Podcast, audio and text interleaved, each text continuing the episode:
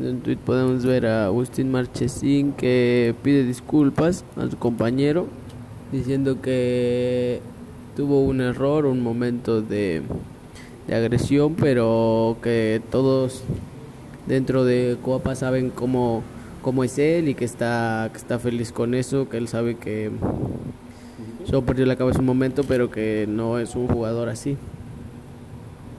Y que hay más videos como el Jair Pereira con un jugador de las Chivas, también canterano. Y pudimos ver cómo, cómo le pega a un jugador de, de las fuerzas básicas y le rompe la nariz.